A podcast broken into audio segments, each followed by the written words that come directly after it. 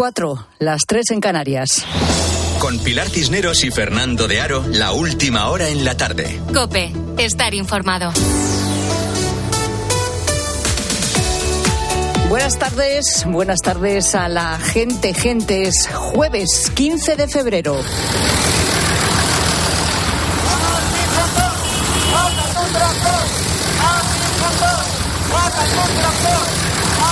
El sonido de los tractores es protagonista un día más. Hoy desde el corazón de Madrid, en Atocha, enfrente del Ministerio de Agricultura.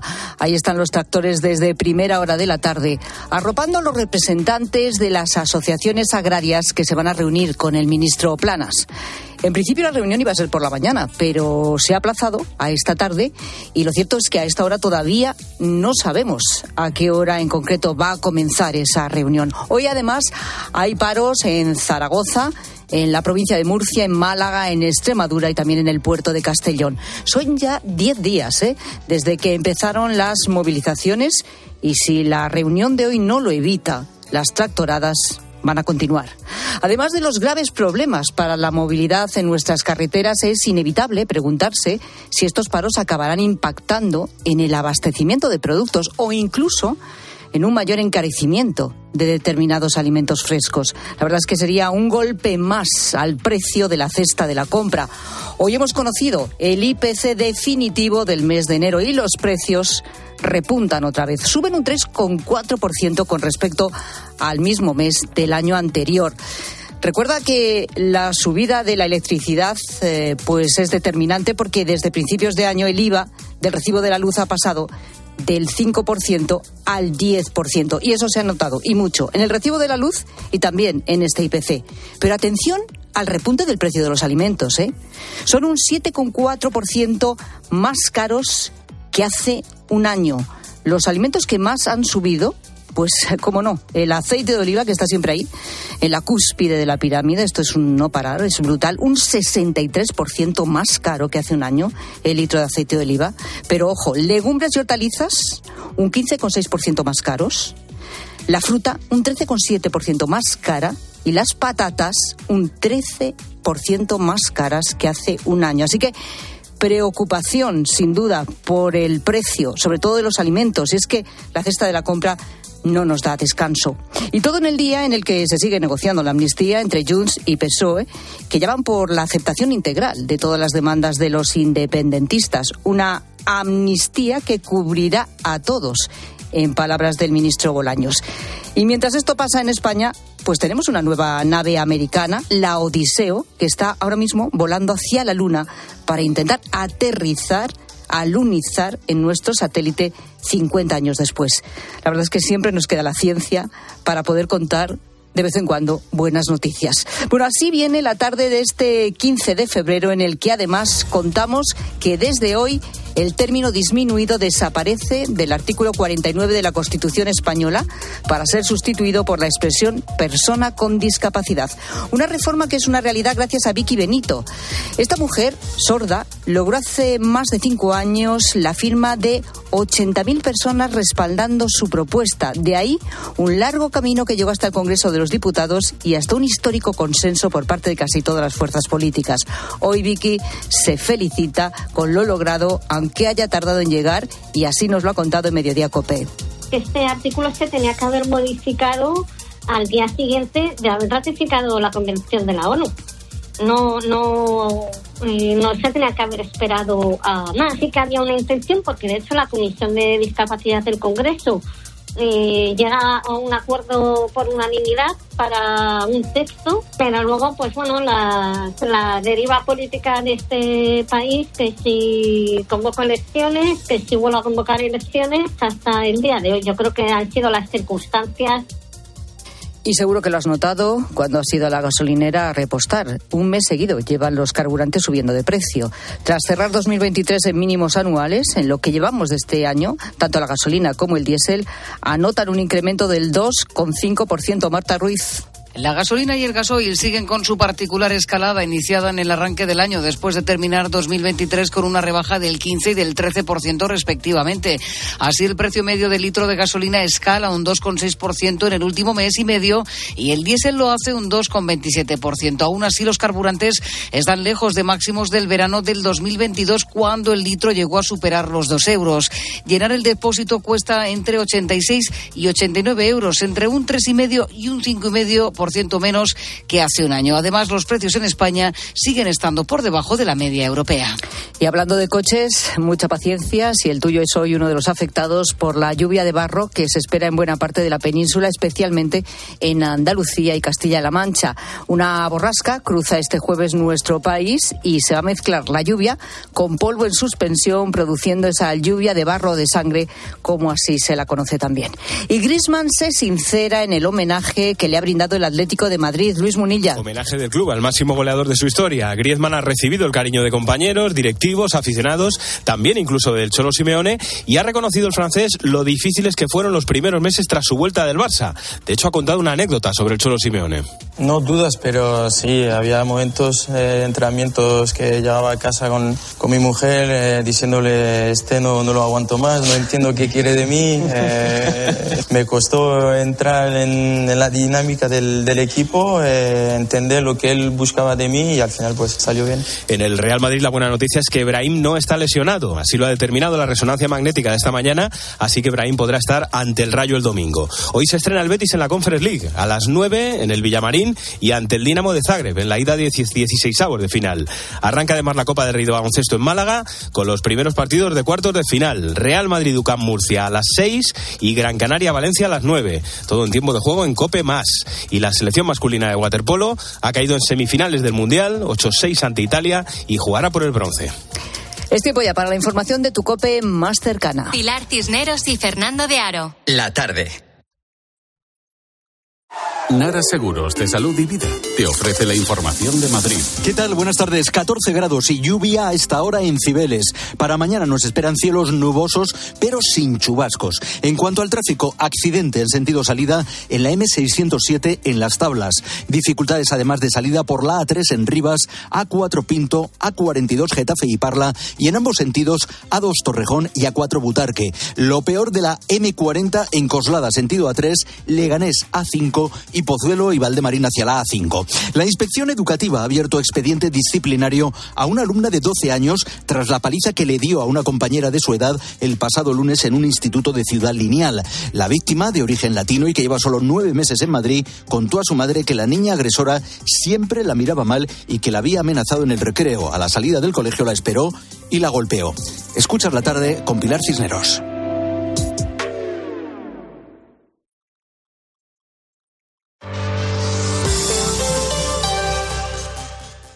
Son las cuatro y ocho minutos, hora menos en Canarias.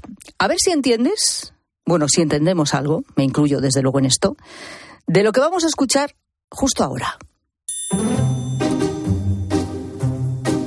El Instituto Nacional de la Seguridad Social podrá revisar de oficio en perjuicio de los beneficiarios los actos relativos a la prestación de ingreso mínimo vital, siempre que dicha revisión se efectúe dentro del plazo máximo de cuatro años desde que se dictó la resolución administrativa que no hubiere sido impugnada. Asimismo, en tal caso, podrá de oficio declarar y exigir la devolución de las prestaciones indebidamente percibidas. ¿Qué? Nada, ¿no? Pues yo estoy igual, ¿eh? Vamos, que me lo tendría que poner 20 veces seguidas. A lo mejor entonces pillo algo, pero vamos con otro ejemplo. De acuerdo con lo previsto en el artículo 44.5 del Reglamento de Actuación y Funcionamiento del Sector Público por Medios Electrónicos, aprobado por el Real Decreto 203-2021 de 30 de marzo, se le informa de que, de acuerdo con lo previsto en los artículos 41 y 43 de la Ley 39-2015 de 1 de octubre del Procedimiento Administrativo Común de las Administraciones Públicas, el acceso al contenido de la notificación, el rechazo expreso de la misma o el transcurso de diez días naturales desde su puesta a disposición sin acceder a su contenido, lo que implica legalmente la presunción de rechazo, dará por efectuado el trámite de notificación y se continuará el proceso administrativo. En fin, a, a, mí me meten, por cierto, todos esos números del Real Decreto, número no sé qué barra tal, y ya solo con eso es que no puedo seguir leyendo. Bueno, quizá a la tercera va la vencida. Marque esta casilla si ha percibido rendimientos del trabajo con periodo de generación superior a dos años, a los que, a efectos del cálculo del tipo de retención, le haya sido aplicada la reducción por irregularidad contemplada en el artículo 18.3 de la ley de impuesto. Bueno, eh, en fin, pues te has quedado, pues como me he quedado yo. Lo que acabas de escuchar es documentación relacionada con el ingreso mínimo vital, con la firma electrónica y con un extracto de un formulario de la agencia tributaria. Y sí, de verdad, ¿eh? que yo tampoco me he enterado de nada. Según un estudio, el 78% de los textos administrativos a los que tenemos que hacer frente cada día no son claros. Y es que por mucho empeño que le pongamos, al final nos perdemos en frases subordinadas, normativas y párrafos infinitos. ¿Cuál es el resultado? Pues abandonar, abandonar el proceso a la mitad y no pedir incluso a veces la ayuda porque directamente es que no entendemos lo que se nos pide. Así, con razón, cada vez son más las voces que piden a la Administración un lenguaje claro, dirigido a los ciudadanos y no a los técnicos. Lorenzo Silva, ¿qué tal? Buenas tardes. Hola, buenas tardes, Pilar. Bueno, Lorenzo es escritor, columnista y colaborador de este programa de la tarde. Claro, Lorenzo tiene eh, una base, su educación, digamos, eh, es de derecho, o sea, es abogado. Entonces, a lo mejor tú escuchas eso y sabes descifrarlo. No sé si te ha pasado alguna vez enfrentarte a un texto como este y no saber lo que dice realmente o dejarlo de lado porque dices esto no es para mí, tengo que buscar un profesional con lo que supone eso de, de dinero que tienes que invertir. Pero es que, sinceramente, ¿se entiende lo que acabamos de escuchar? Bueno, mira, cinco años de facultad y doce años de ejercicio de la abogacía me han capacitado para por lo menos entenderlo, para no salir corriendo despavorido. Pero podríais haber puesto algún ejemplo todavía peor. ¿eh? Yo os recomiendo para la próxima vez que buceéis, por ejemplo, en el apartado de las sujeciones y las exenciones de la ley y el reglamento del IVA.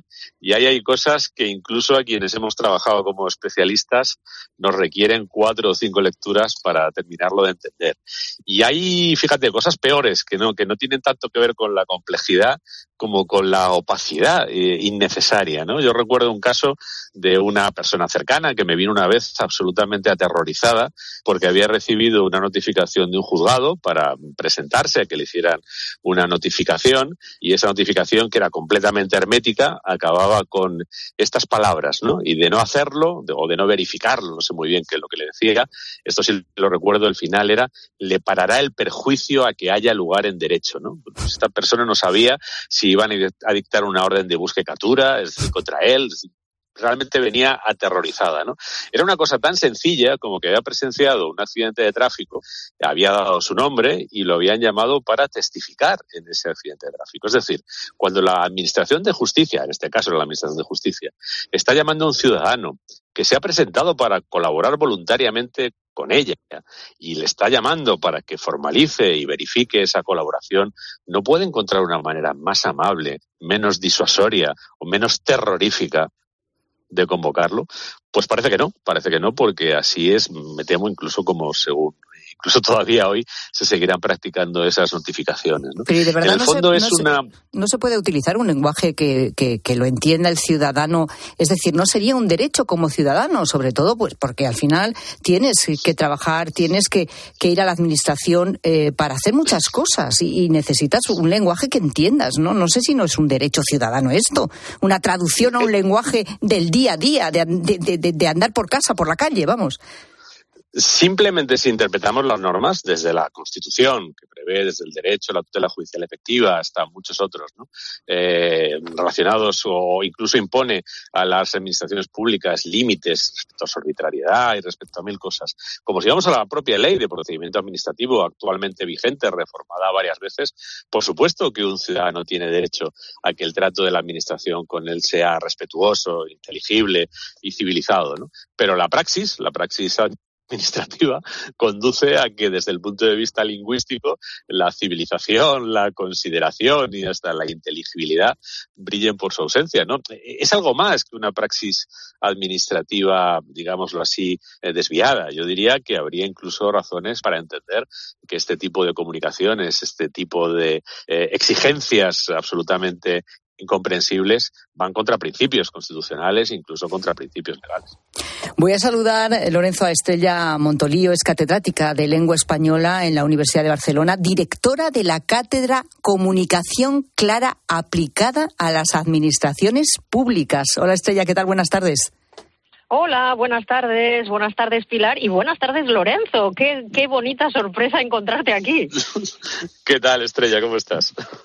Pues muy bien, muy bien. Encantada de que la comunicación nos, nos reúna de nuevo. Sí, porque sé que habéis coincidido de vez en cuando en algún congreso y, bueno, pues seguramente habéis hablado también de, de, esto, ¿no? De Estrella, mm, me parece alucinante que exista una cátedra como la que tú diriges, comunicación clara aplicada a las administraciones públicas. Y por otro lado, me parece absolutamente necesaria, porque estos tres ejemplos que hemos puesto, o lo que ha apuntado Lorenzo, es que, es que nos alejan absolutamente de la administración hasta el punto de que yo creo que hay gente que a lo mejor eh, tendría derecho, pues por ejemplo, a solicitar el ingreso mínimo vital, pero si no tienes acceso a, un asesor o a alguien que, que tienes que pagar para hacerlo, yo leo eso y digo, mira, no me, es que no puedo hacerlo. Soy incapaz de descifrar lo que pone aquí, lo que tengo que llevar a la administración para poder tramitar esto a lo que a lo mejor tengo derecho. Estrella, ¿es así? Sí, efectivamente, voy por partes. Eh, la cátedra surge de manera reciente, hace un par de años, porque una administración que siempre ha sido bastante pionera dentro de la administración española, la de la Diputación de Barcelona, considera adecuado, conveniente llegar a un acuerdo con mi universidad, que es la Universidad de Barcelona, para crear esta cátedra.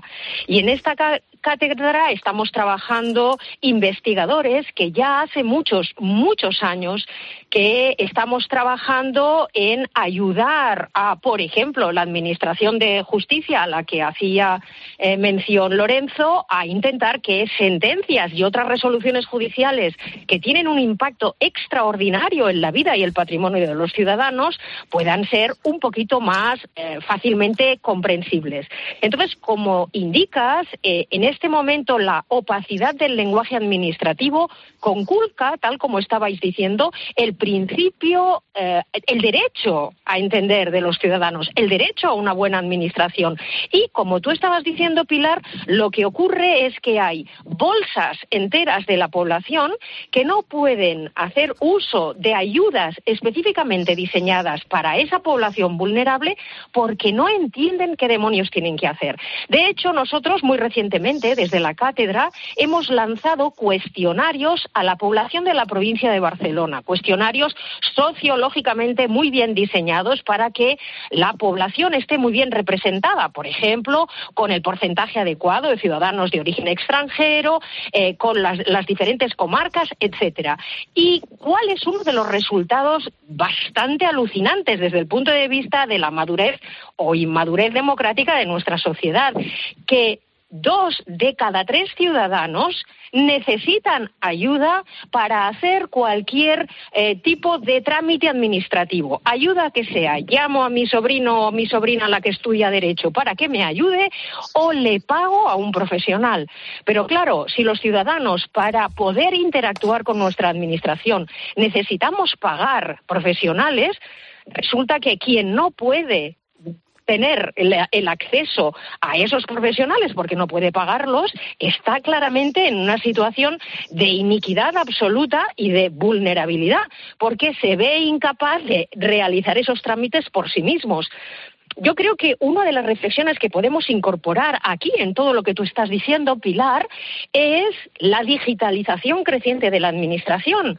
Nosotros todos tenemos constancia de que la digitalización en realidad lo que está es profundizando más todavía, si cabe, la cima que divide, que separa a la administración de la ciudadanía. Porque ahora además tenemos que tener una identidad digital de la que tenemos constancia por los numerosos cuestionarios que estamos realizando, en la que hay poblaciones enteras, segmentos enteros de la población que no la tienen porque no llegan a entender cuáles son los pasos que han de llevar a cabo para poder tener identidad digital, para poder empezar a partir de ese momento a realizar sus trámites eh, obligados en muchos casos. Sí, sí, sí. Así que sí, sí. Es una cadena, ¿no, Estrella? Una cosa se va uniendo a la otra, efectivamente, y con la digitalización se está complicando, como tú dices, porque el lenguaje no está cambiando, porque ya que se está haciendo la transformación digital, se podría aprovechar para hacer esta transformación y simplificación tal vez en el lenguaje, pero por lo que veo no se está haciendo, ¿no? Estás dando en el clavo, es decir, nos hemos puesto en la boca una palabra y un procedimiento que parecía ser mágico, o sea, digitalización. Esto lo va a resolver todo por sí mismo. Y eso no es cierto, eso no es verdad, eso es, eso es evidente para cualquiera con sentido común. Primero necesitamos simplificar los propios procedimientos, que en muchos casos son sumamente complejos y que los juristas, nosotros trabajamos mano a mano con juristas, los juristas muchas veces intervienen para para ver cómo podríamos hacer que el procedimiento que hay debajo fuera más sencillo. Y a continuación, como dices, podríamos, deberíamos haber aprovechado los procesos de digitalización para simplificar, además del procedimiento, el tipo de discurso y de, comunicación que va ligada a esos procedimientos. Porque además todos sabemos que en pantalla no se lee igual que en papel. Y como no se, igual, no se lee igual que en papel, no podemos redactar exactamente igual que en papel. Entonces, los mismos ciudadanos que podemos comprar un billete de avión en cuatro clics, no conseguimos ni eh, conseguir la visita esta comprecita, no sé, para renovar el carnet de identidad, por decir es algo, cierto, ¿no? Es cierto. Entonces es que, claro, es, es una especie de contradicción extraordinaria.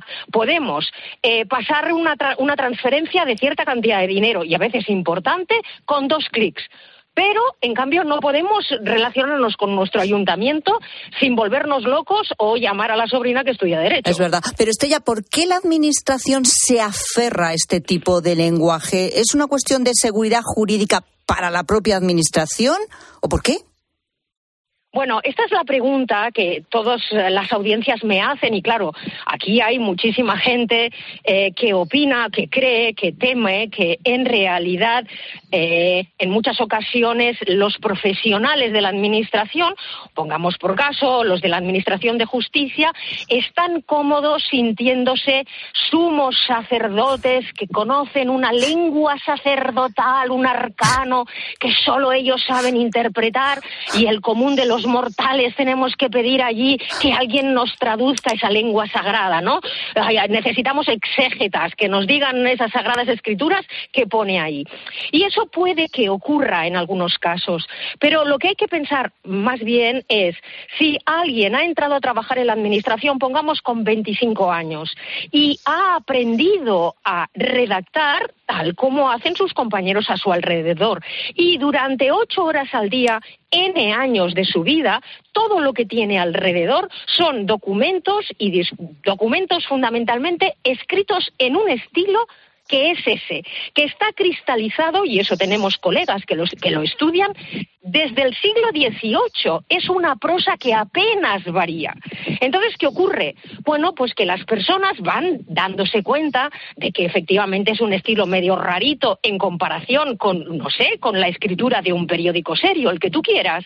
Y son conscientes de ello, pero no es tan fácil cambiar de estilo redaccional como cambiarse de un zapato, ¿sabes? De, bueno, esta mañana no quiero llevar ya más botines porque hace calor y me pongo un zapato abierto.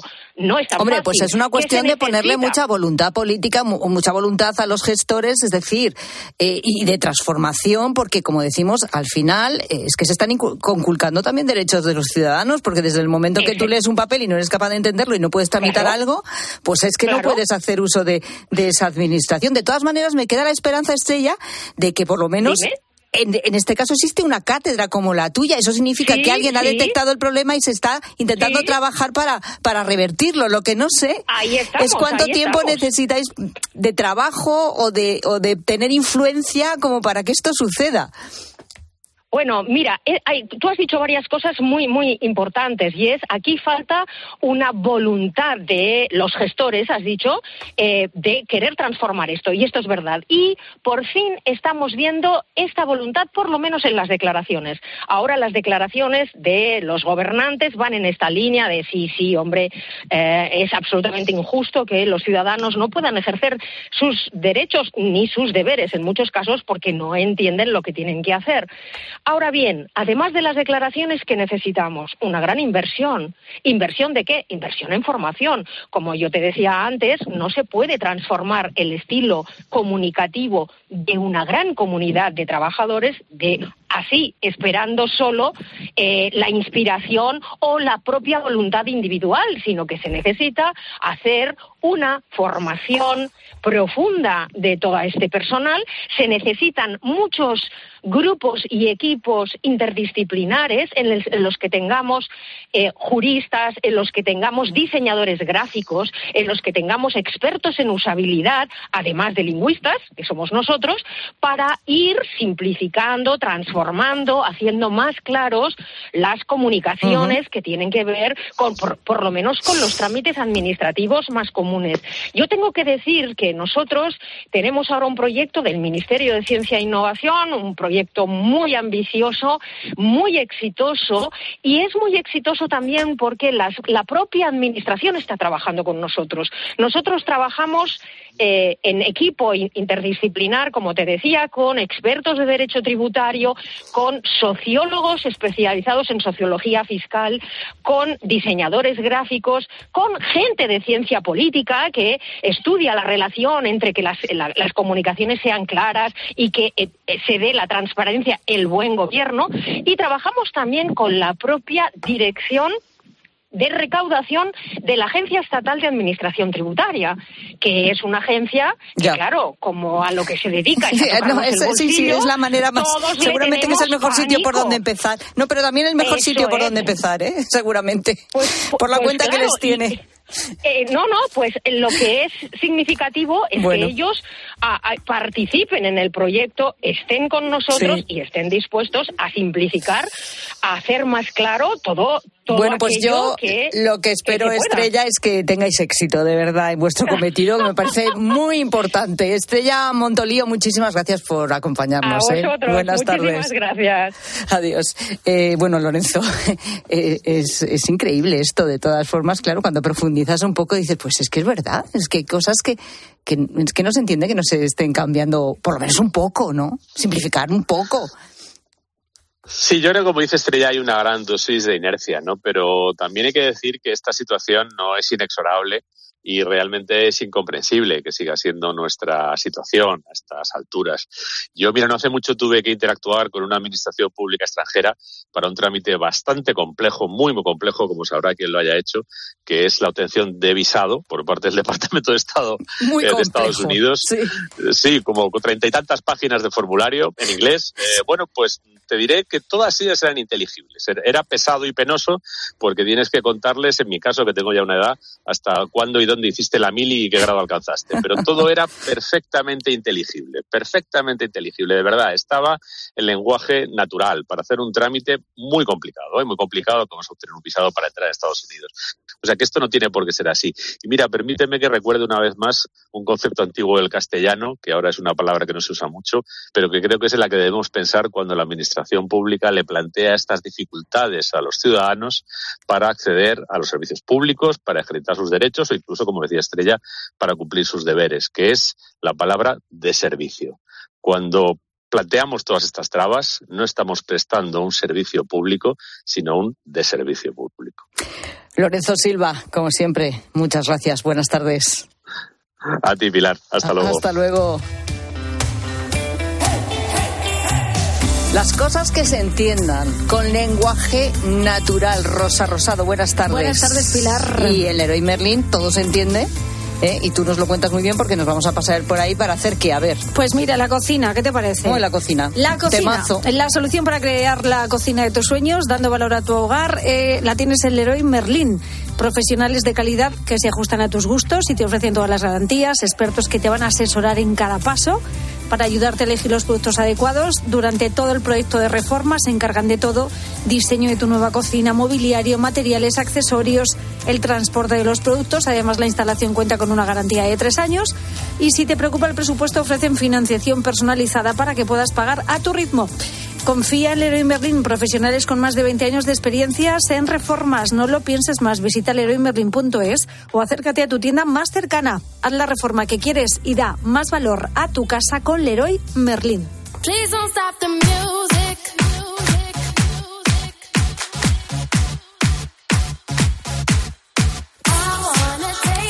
Mira lo que te contamos también.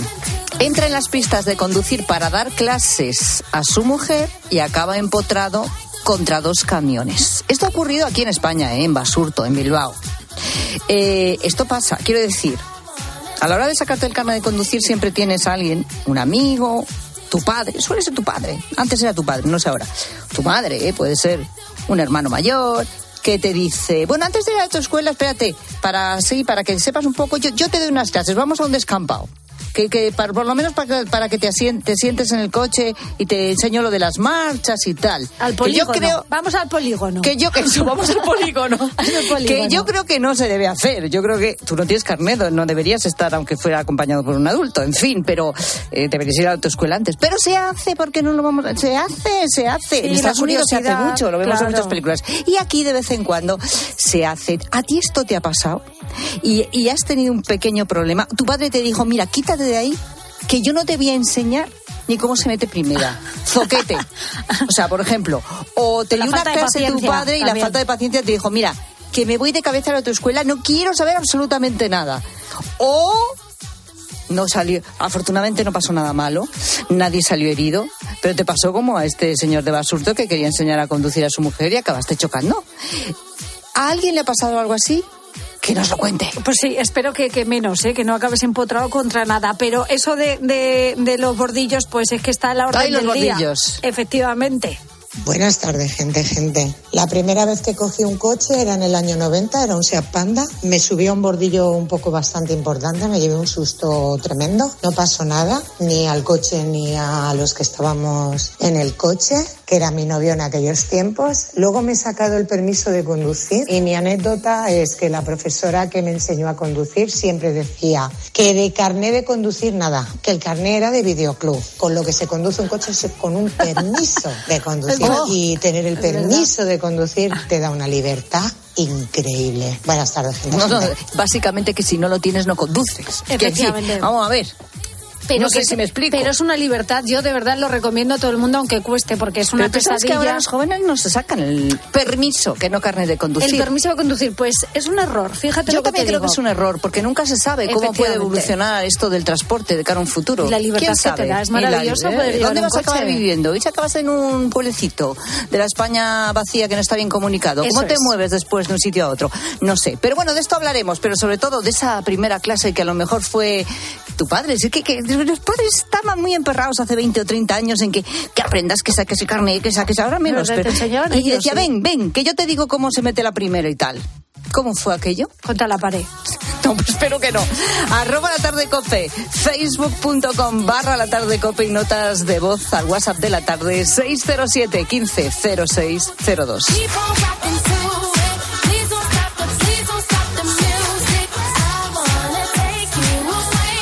Escuchas la tarde. Con Pilar Cisneros y Fernando de Aro. Cope, estar informado. Tenemos el lujo de llamar en directo a la casa de Rafa Nadal a estas horas. Hola Rafa, buenas noches. Hola, buenas noches. Después de tanto tiempo sin competir, imaginarte ahora contra los bicharracos, contra los Djokovic, Alcaraz, Sinner, eh, ¿no te resulta un poco decir, no, no sé si estoy para eso, para jugar ahora mismo contra estos? No, sí que lo sé, sé que no estoy. ¿Cómo les explicas que Rafa Nadal ha llegado a un acuerdo con un país que es una dictadura y en el que se vulneran los derechos humanos? Bueno, eh, porque creo en el, en el progreso. De lunes a viernes, desde las once y media de la noche, los protagonistas de la actualidad juegan el partidazo de Cope con Juanma Castaño. El número uno del deporte. Hay dos tipos de motoristas, los moteros que se saludan por la carretera y los mutueros que hacen lo mismo pero por menos dinero. Vente a la mutua con tu seguro de moto y te bajamos su precio sea cual sea. Llama al 91 555 5555. Hay dos tipos de motoristas, los que son mutueros y los que lo van a ser. Condiciones en mutua.es. Saludos criaturas, soy Goyo Jiménez y como sabéis soy un gran defensor de todo lo americano, pero en oftalmología solo confío en producto nacional. Por eso me puse en manos de Clínica Baviera para operarme de presbicia y decir adiós a las gafas de cerca. Haz como yo y pide cita en el 900-180-100 o en clínicabaviera.com y corrige la vista cansada. Escuchas la tarde. Y recuerda, la mejor experiencia y el mejor sonido solo los encuentras en cope.es y en la aplicación móvil. Descárgatela. ¿Y si el coche del futuro ya estuviese aquí? En Spoticar, líder europeo en vehículos de ocasión, te ofrecemos coches con hasta tres años de garantía. Visita tu concesionario y disfruta de disponibilidad inmediata reservando tu coche en spoticar.es. Y ahora, hasta final de mes, en Spoticar, descubre condiciones excepcionales de financiación con Stellantis Financial Services. Consulta condiciones en spoticar.es. Lo sentimos, pero no quedan utilitarios en alquiler. ¿Le importaría ir en un descapotable último modelo? A que a todos nos gusta recibir más de lo que esperamos. Pues en Berti tienes el seguro de tu coche desde solo 100 180 euros y además te llevan las revisiones y mantenimiento ilimitados totalmente gratis durante un año. Ah, sí, sin más. Calcula tu precio en verti.es. Ahorra tiempo, ahorra dinero. Bienvenidos a otra dimensión de cruceros con Royal Caribbean y Viajes El Corte Inglés. Aprovecha la salida desde Barcelona del barco más grande de Europa, Oasis of the Seas. Reserva con hasta 300 euros de descuento, niños gratis y los mejores espectáculos incluidos. Consulta las condiciones de tu crucero Royal Caribbean en Viajes El Corte Inglés. ¿Te has enterado del nuevo ofertón de Yastel? Ahora en Yastel te llevas un Smart TV de Xiaomi gratis. Sí, sí, como lo oyes, gratis. Con fibra de un giga y móvil. Pero date prisa, que se acaban. Son los últimos días. Llama ya al 1510 y estrena un Smart TV de Xiaomi gratis. Venga, llama ya al 1510. Los fines de semana en la radio. Le pega de lujo, ¿eh? Con su pierna buena, ¿no? Con la buena y hasta con la mala. El deporte con Paco González, Manolo Lama y el mejor equipo de la radio deportiva. Este programa hace cosas muy raras. Los fines de semana todo pasa en tiempo de juego. Todo pasa en Cope.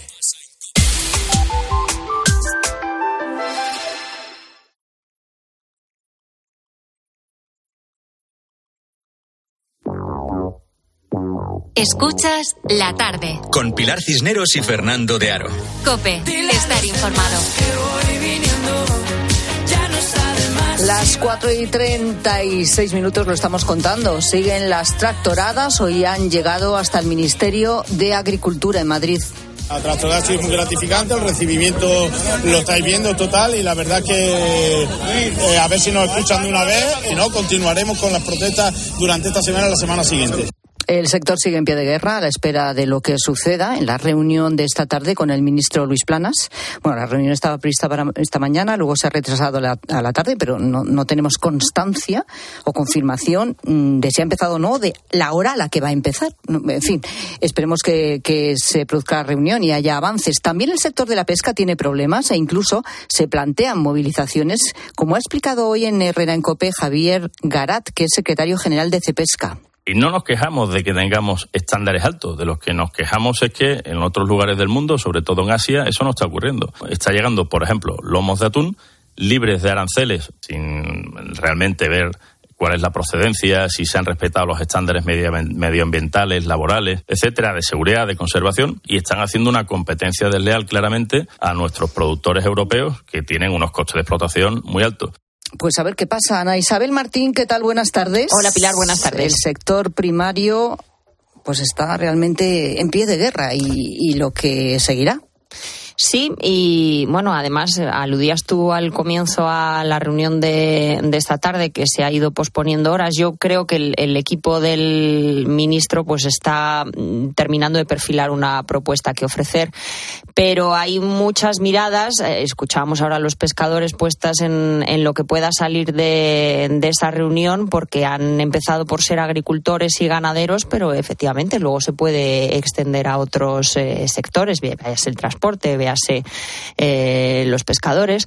O sea que, como digo, vamos a ver, mm, yo soy un poco escéptica respecto al ministerio, porque ya este ministro puso en marcha una ley de cadena alimentaria que parecía que iba a ser el bálsamo de Fierabras para todos los eh, problemas no coyunturales, sino estructurales de nuestro sector primario y ha resultado ser eh, un bluff o cuanto menos no cumplir del todo las expectativas. Ayer el ministro se reunió con ese observatorio de la cadena alimentaria y prometió mayor vigilancia, pero es que yo creo que el campo está harto de promesas huecas. Bueno, a mí, mm, hablando de este tema, con César Lumbreras, director de Agropopular, justamente de la ley de cadena alimentaria y de por qué no se está cumpliendo, dice que es que el Ministerio se comprometió a fijar, digamos, unos precios básicos a partir de los cuales ya se, puede, se fuera estableciendo toda la cadena y mm. que eso es algo que no se había hecho. Entonces yo le preguntaba, ¿pero por qué no se ha hecho? Y dice, ah, pues no lo sabe, nadie lo sabe. Es decir, que es que las cosas se, se anuncian, pero parece que luego no se trabaja en pero es que incluso, incluso Pilar, aunque haya una ley aprobada como este caso, pero toda ley requiere un desarrollo y se desarrollan pues a través de reglamentos, de medios materiales y humanos, de inspecciones y en este caso es todo lo que falta. Entonces al final cuando tienes un cascarón vacío, que es esa ley de cadena alimentaria, pues sucede lo que está sucediendo en este caso y quienes están sufriendo las consecuencias, eh, y no solo de, esta legislación eh, nacional, sino también de la legislación europea y la competencia eh, desleal que viene de África, que viene de Hispanoamérica pues claro, es que es toda una tormenta perfecta y a eso se le une, bueno, ya has visto que no es solo España, es eh, Holanda, es Italia, es Portugal, es Alemania, es eh, Francia y, y, con ese empuje, pues eh, todo el campo está una. Bueno, pues pendientes estamos desde luego de si se produce o no finalmente esa reunión, esperemos que sí, eh, porque en cualquier caso movilizaciones hay planteadas para las próximas dos semanas y encima no sale nada de esta reunión, fíjate tú la que se puede liar. Y mientras, pues mientras el Partido Socialista y Junts siguen negociando la ley de amnistía. Este es Oscar Puente, ministro de Transportes. Sí que parece que hay voluntad de entendimiento y con eso me quedo, ¿no? Y sobre todo espero en un ambiente más distendido, ¿no? Porque hemos tenido que soportar una presión tremenda en torno a una cuestión que ahora descubrimos que también estaba en la agenda del Partido Popular y asumir que efectivamente había una necesidad de reconciliación en Cataluña. Por tanto, arrimemos todos el hombro para que se produzca. ¿Qué se va a producir? Pues tiene toda la pinta, Pilar. Eh, los socialistas, por lo menos hasta ayer en que habló el ministro de la Presidencia, su intención era barrer esta ley de amnistía debajo de la alfombra hasta después de, de las gallegas. La primera meta volante es el martes, que se reúne esa comisión de justicia y, en teoría, cuando termina el plazo para llegar a un acuerdo pero como en el PSOE son expertos en retorcer el reglamento de la Cámara Baja a su antojo, pues eh, forzarán si hace falta, que yo creo que hará, una prórroga de 15 días. De todas formas, eh, Pilar, yo estoy contigo en que eh, Carles Puigdemont no va a dejar caer esta ley de amnistía porque es una gran oportunidad y porque no solo va de él, sino que va de cientos de, encausados, de, responsables de una u otra forma del, del proceso y, por tanto, la presión sobre Junts es, mucho, es mucha. No sé a qué tipo de componenda eh, llegarán, pero fíjate si es curioso que empezamos hablando, empezamos la semana hablando de política ficción de ese no pacto entre, entre Feijó y Puigdemont y la terminamos hablando de la realidad política. Y la realidad política de este país es que hay un, gobierno que está todavía eh, negociando para ceder un poquito más ante un partido que tiene siete votos y que necesita para como gasolina para seguir gobernando. la sensación que da es que el balón realmente está en el tejado de Junts. Es decir, ayer el propio Bolaños decía que mm, la ley de amnistía se aprobará y que cubrirá a todos los implicados del proceso. Es decir, es como que dices, bueno, mm, vamos a ver, si es que estás negociando algo, pero si ya has cedido todo, en realidad no estás negociando, estás haciendo un paripé de cara a la galería porque ya has cedido todo. Estás esperando a ver si el otro lo bueno, ¿o cómo? Siempre queda, Pilar. Parece que en las últimas horas han recuperado esa idea que primero abrazaron y después desecharon la semana pasada de reformar la ley de enjuiciamiento criminal para reducir los tiempos de instrucción. Hoy el portavoz del gobierno, el portavoz de la, eh, bueno, no portavoz, perdón, un consejero de la Generalitat catalana hablaba de, de que a donde no llegue Carles Campuzano. Vamos a escucharlo que una ley blindada. Tienes que entender que una ley blindada no existe, ni esta ley ni ninguna otra en cualquier parte del mundo. Por otra parte, sabemos que si hay personas que no quedan incluidas en la amnistía, los mecanismos para el indulto existen y el gobierno español está abierto, lógicamente, a resolver por la vía de los indultos también, si hace falta, estas situaciones. Aquestes, aquestes situacions. Si no es de una manera, será de otra. Será de otra. Hombre, pero yo voy a decir una perogrullada. Para que haya indulto tiene que haber una condena.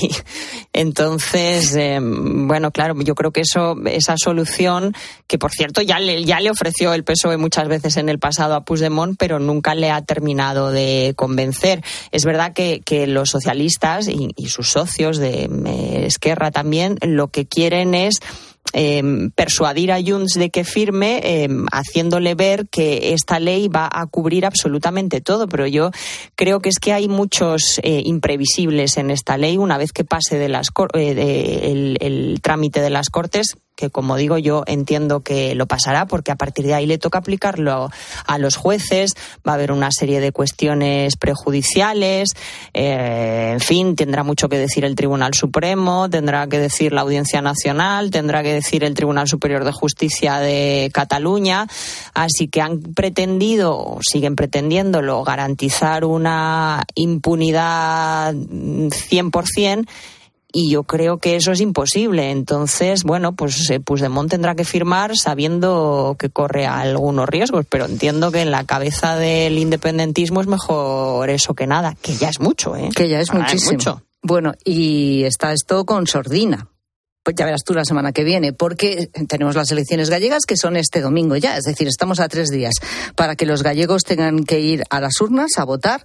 Ayer debate a dos entre el BNG y el PSOE, en fin, Pontón y Besteiro.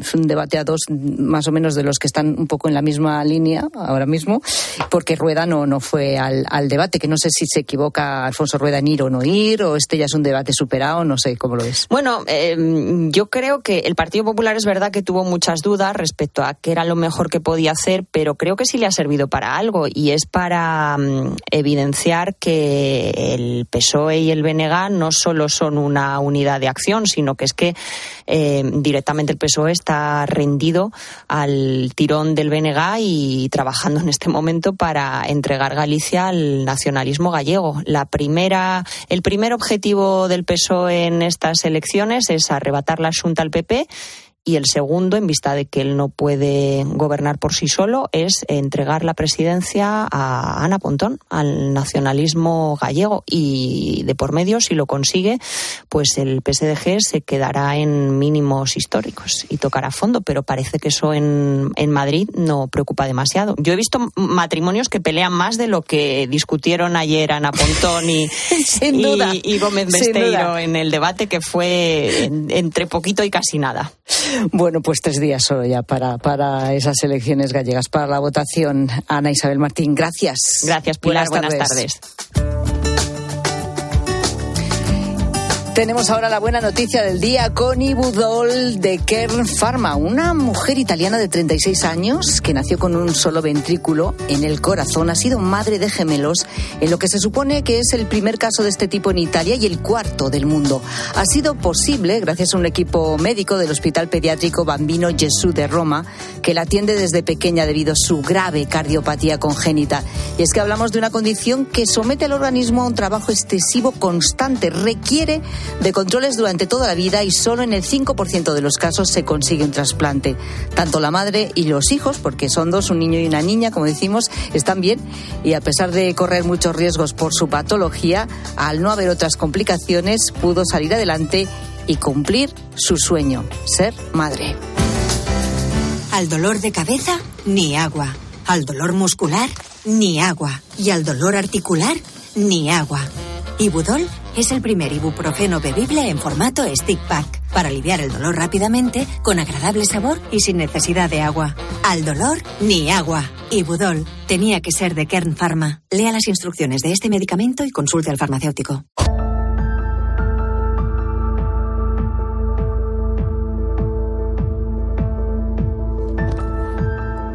Y es noticia del día, noticia impactante. ¿eh?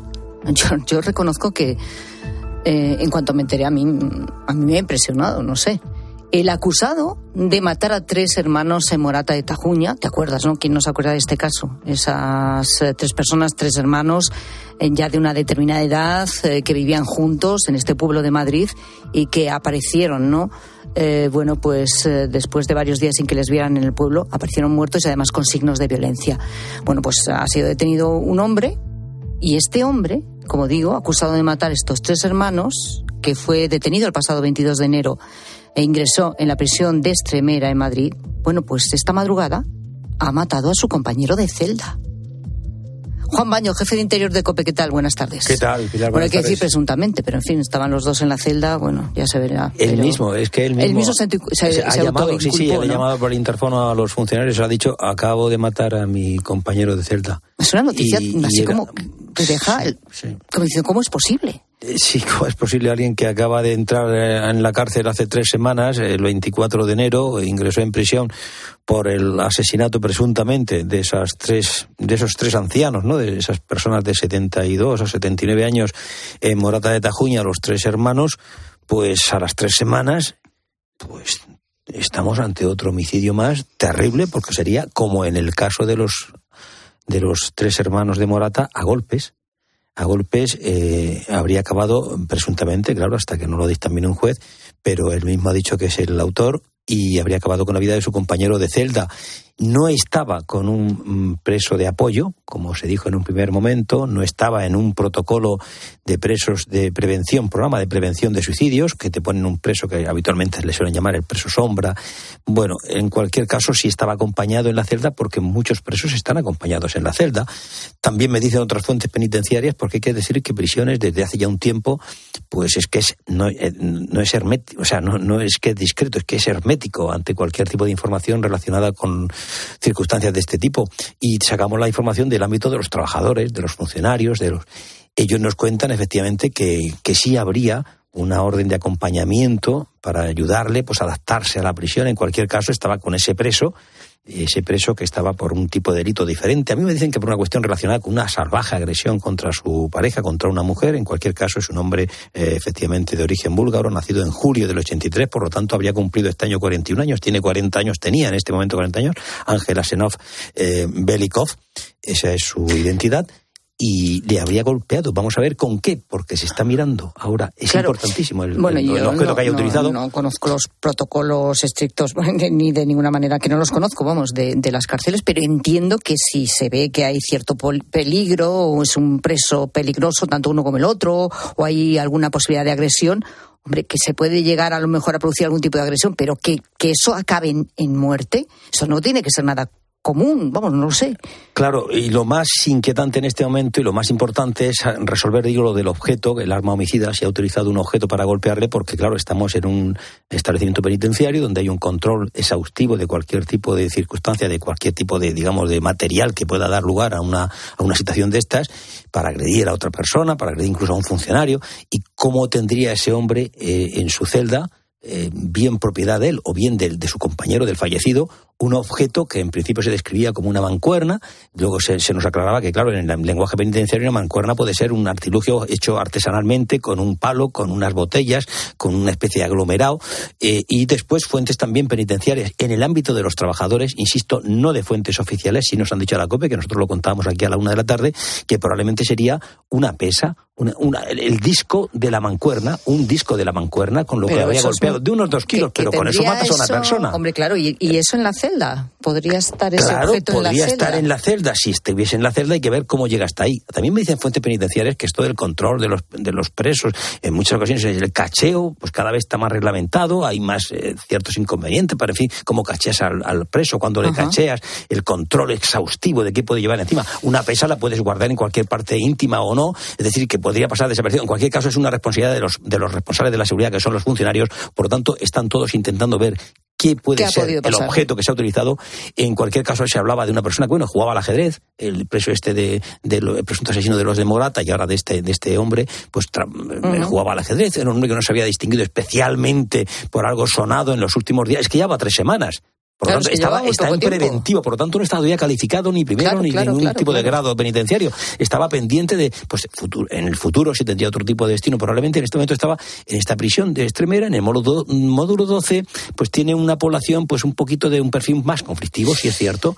Y en cualquier caso, pues esto tendrá que resolverlo la investigación y determinar cómo eh, y con qué instrumento pudo matar a, a su compañero de, de celda y a partir de ahí pues, tendrá las consecuencias probablemente pues, de otro tipo también dentro de la investigación interna de instituciones penitenciarias. Bueno, la verdad es que la noticia eh, pues, impacta, por eso, que solo sea porque lleva tres semanas, como tú bien dices. es que, es que, eh, en fin. Es que, es que, es que este hombre acabó con la vida de tres personas el 17 de diciembre y, en dos meses estamos con otro muerto más. Es, decir, y cuando ya estás, pues con los, digamos, sufriendo las consecuencias de la cárcel que nunca son agradables. Al otro lado del muro, pues sigue matando y del mismo, de la misma manera, a, golpes. Primero golpeó a aquella pobre Amelia con un martillo, después con la barra acabó en la vida de los tres y ahora mata a golpe, vamos, con qué instrumento, a una cuarta persona. Tremendo. y ojo, propietario de un locutorio en, Arganda, una persona aparentemente normal, y fíjate lo que guardaba tras de sí. Terrible. Juan Baño, seguiremos el tema, desde luego contigo nos lo irás contando y lo contaremos a los oyentes. Gracias. Gracias a ti, Pilar.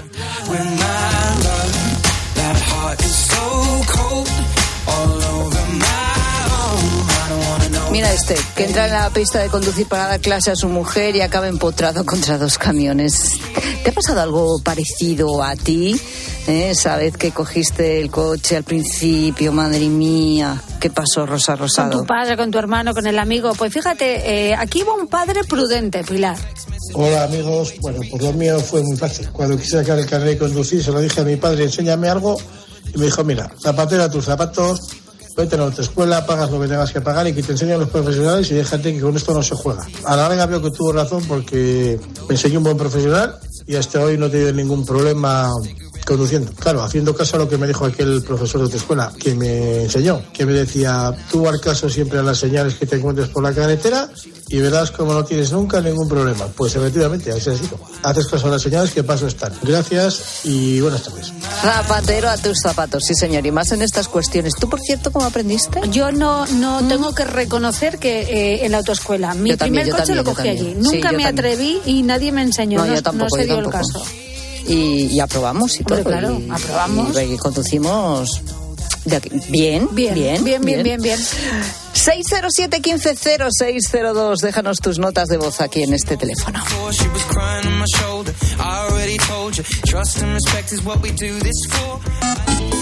¿Y tú qué piensas? Escribe a Pilar Cisneros y a Fernando de Aro en Twitter en arroba la tarde cope o en nuestro muro de Facebook La Tarde Cope o mándanos un mensaje de voz al 607 150602.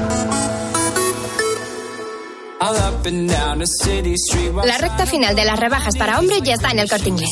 Todo al 60% de descuento en estas marcas de moda para él. Emilio Tucci, Dustin, Joyce, Green Coast, Easywear. Hasta el 29 de febrero, rebaja final en tienda web y app. El corte inglés. Si para ti abrir gas no tiene nada que ver con tu cocina, entonces te interesa el seguro de moto de línea directa, con el que, además de ahorrarte una pasta, tendrás cobertura de equipación técnica para casco, guantes y cazadora. Cámbiate y te bajamos el precio de tu seguro de moto sí o sí. Ven directo a lineadirecta.com o llama al 917-700-700. El valor de ser directo. Consulta condiciones. De camino al cole de los niños, un poco de diversión. Veo, veo. Si pillas atasco al ir al trabajo, un poco de paciencia. Ya no llego. Si vas al súper a hacer la compra, un poco de memoria. Plátanos y yogures. Y para todo eso, los nuevos combustibles 100% renovables de Repsol. En tu día a día, algo nuevo te mueve con los combustibles 100% renovables de Repsol que puedes usar ya en tu coche. Encuéntralos en más de 50 estaciones de servicio y a final de año en 600. Descubre más en combustiblesrenovables.repsol.com. Escuchas la tarde. Y recuerda, la mejor experiencia y el mejor sonido solo los encuentras en cope.es y en la aplicación móvil. Descárgatela. Los ofertones de fin de semana de Alcampo. Rodaballo 600-800 gramos por solo 8,99 euros la pieza. ¿Qué? ¡Wow! En tu tienda web y app alcampo.es. Oferta disponible en Península y Baleares. ¿Sabes lo que se lleva? Se lleva la repostería sin, sin huevo. Con Yolanda, claro. Solo con Yolanda los bizcochos, las magdalenas, todos los dulces salen esponjosos y suaves. Y todo sin huevo. Por eso con Yolanda, la repostería sin huevo está de moda. Yo, Yolanda, es lo que se lleva. En la sección de harinas de tu súper. Nos encontrarás en todas las redes sociales. Madrid no es cualquier ciudad. Madrid se siente diferente. Este 28 de abril, siente Madrid y ven a correr kilómetros de rock and roll que recordarás para siempre en el Zurich Rock and Roll Running Series Madrid. Disfruta de sus distancias: maratón, media maratón o 10 kilómetros. Últimas inscripciones en rockandrollmadridrun.com. Patrocinador oficial Coca-Cola. ¿En qué capítulo de tu vida estás ahora? ¿Quieres hacer una reforma o cambiar de coche? ¿Tus hijos ya necesitan un ordenador para cada uno? ¿O quizás alguno ya empieza la universidad?